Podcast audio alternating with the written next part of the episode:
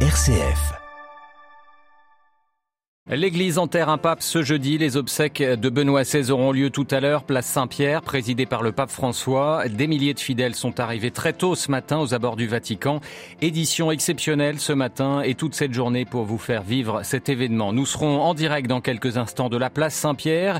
Nous reviendrons aussi sur les dates clés de la vie de Joseph Ratzinger, devenu ensuite Benoît XVI. Et puis vous entendrez également monseigneur Georg Ganswein, qui fut le secrétaire personnel du pape émérite.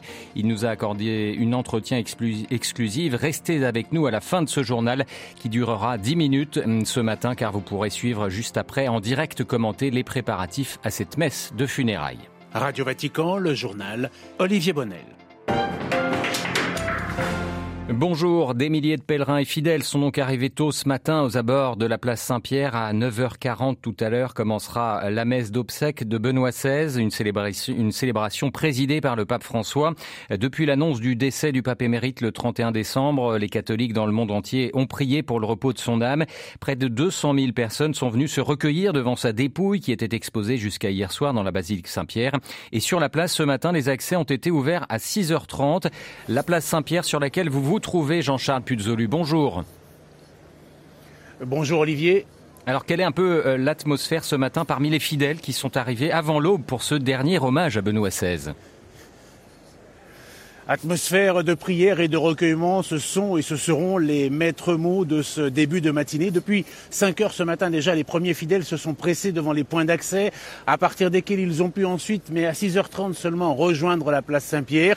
Il faut dire que depuis minuit, hier soir, le quartier autour du Vatican est totalement fermé à la circulation et que jusqu'à l'ouverture des accès, il était même impossible de transiter à pied. Il y a donc d'imposantes mesures de sécurité, mais tout se déroule sans encombre. Concernant la participation des fidèles à la messe, il est difficile de faire une estimation. La préfecture a avancé une participation de 60 000 personnes, mais il se pourrait qu'il y ait beaucoup plus de pèlerins, d'autant que la messe va commencer, euh, pour ainsi dire, à 9h30, à 8h40. La cérémonie commencera par la euh, récitation du chapelet, donc les pèlerins vont continuer à arriver jusqu'à 9h30 et même après.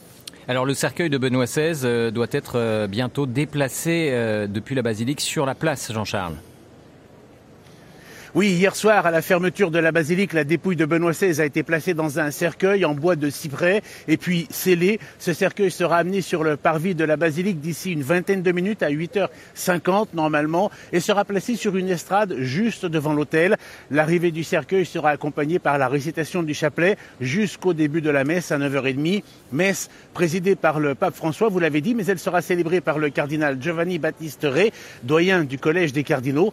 À droite et à gauche de l'autel, on déjà pris place environ 120 cardinaux, 400 évêques et les prêtres concélébrants sont au nombre de 4000. Voilà Olivier ce que l'on peut dire à cet instant précis, juste avant le début de la cérémonie Place Saint-Pierre. Merci beaucoup Jean-Charles Puzolu en direct de la Place Saint-Pierre. Alors outre les fidèles, cette cérémonie va rassembler également de nombreuses personnalités. Deux délégations officielles ont été invitées d'Italie, conduite par le président Sergio Mattarella, et d'Allemagne, emmenée par Frank-Walter Steinmeier, le président de la République fédérale d'Allemagne. Sont également attendus le roi Philippe de Belgique et son épouse Mathilde, les présidents polonais, portugais, slovènes, hongrois ou togolais. La France, elle, a envoyé le ministre de l'Intérieur et des Cultes, Gérald Darmanin. Du côté des autorités catholiques, l'Église d'Allemagne sera bien évidemment très représentée. 17 évêques allemands sont présents ce matin, ainsi que les cardinaux Marx, l'archevêque de Munich, ou Wölki de Cologne. Côté français, le cardinal Aveline, l'archevêque de Marseille, sera là ce matin, tout comme entre autres le vice-président de la conférence des évêques, monseigneur Jordi, a signalé enfin la présence de délégations écuméniques des patriarcats de Constantinople, de Moscou, de Chypre ou encore de l'Église arménienne, des membres de la communauté juive de Rome et de l'association des musulmans musulmans d'Italie sont également présents ce matin. À noter qu'en Italie, les drapeaux seront en berne en cette journée de d'obsèques.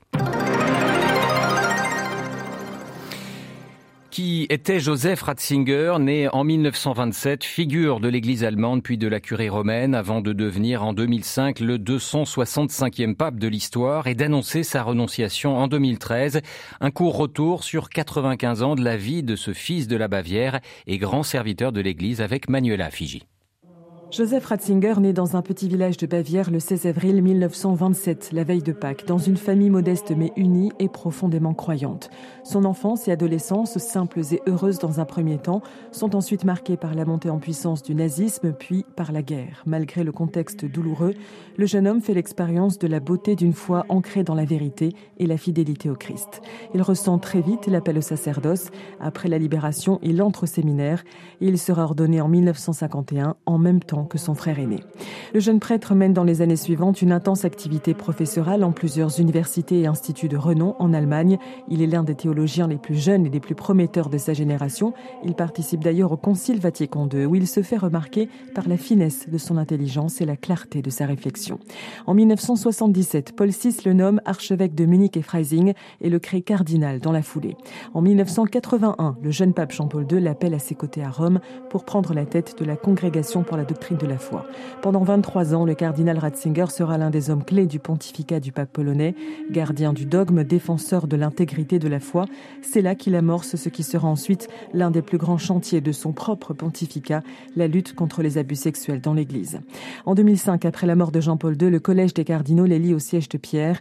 Il devient le 265e pape de l'Église et il place son pontificat sous le signe de la vérité, de la purification de l'Église, du rapprochement entre chrétiens, du dialogue avec les non Ces huit années seront riches d'enseignements, de textes, de discours fondateurs, mais elles ne seront pas exemptes de tourments ni de crises. En 2013, en un geste spectaculaire et historique, conscient des limites imposées par son âge, Benoît XVI renonce au ministère pétrinien, préférant se retirer dans une vie monastique de contemplation et d'intercession pour une église dont il aura été l'un des plus grands serviteurs. Manuela Afiji. Dans la lumière du Christ ressuscité le 31 décembre de l'année de notre Seigneur 2022 à 9h34, alors que l'année touchait à sa fin et que nous étions prêts à chanter le Tédéum pour les nombreux bienfaits accordés par le Seigneur, le bien-aimé pasteur émérite de l'Église, Benoît XVI, est passé de ce monde au Père. Toute l'Église, avec le Saint-Père François, a accompagné son transit par la prière. Benoît XVI est le 265e pape. Sa mémoire reste dans le cœur de l'Église et de toute l'humanité. Voici le début du Rogito, ce texte qui résume la vie du souverain pontife et qui est placé dans le cercueil du pape défunt. Un homme a accompagné euh, le pape Benoît tout au long de son pontificat et est resté son secrétaire après sa renonciation historique de 2013. C'est monseigneur Georg Ganswein. Pendant presque dix ans, il est resté à ses côtés euh, au monastère Mater Ecclesiae du Vatican jusqu'au dernier souffle du pape émérite. Hier après-midi, monseigneur Ganswein est passé dans les studios de Radio Vatican pour l'unique entretien qu'il a accès d'accorder après la mort de Benoît XVI et il nous a raconté les derniers instants de la vie du pape défunt.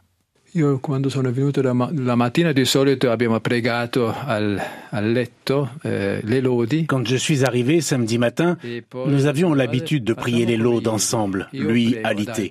Je lui ai dit Saint-Père, faisons comme hier, je prie à voix haute et vous vous joignez à moi spirituellement. Là, il a juste ouvert un peu les yeux et il a dit oui de la tête. Il y avait deux médecins avec nous et ils m'ont dit qu'arrivait maintenant le moment où il devait mener son dernier combat sur Terre. À ce moment-là, il était encore lucide. J'avais préparé à l'avance les prières pour les mourants et nous avons prié tous ensemble. Le pape Benoît respirait difficilement, très difficilement. Je voyais de plus en plus qu'il ne pouvait plus respirer correctement. J'ai regardé un des médecins et j'ai demandé, mais est-ce qu'il agonise?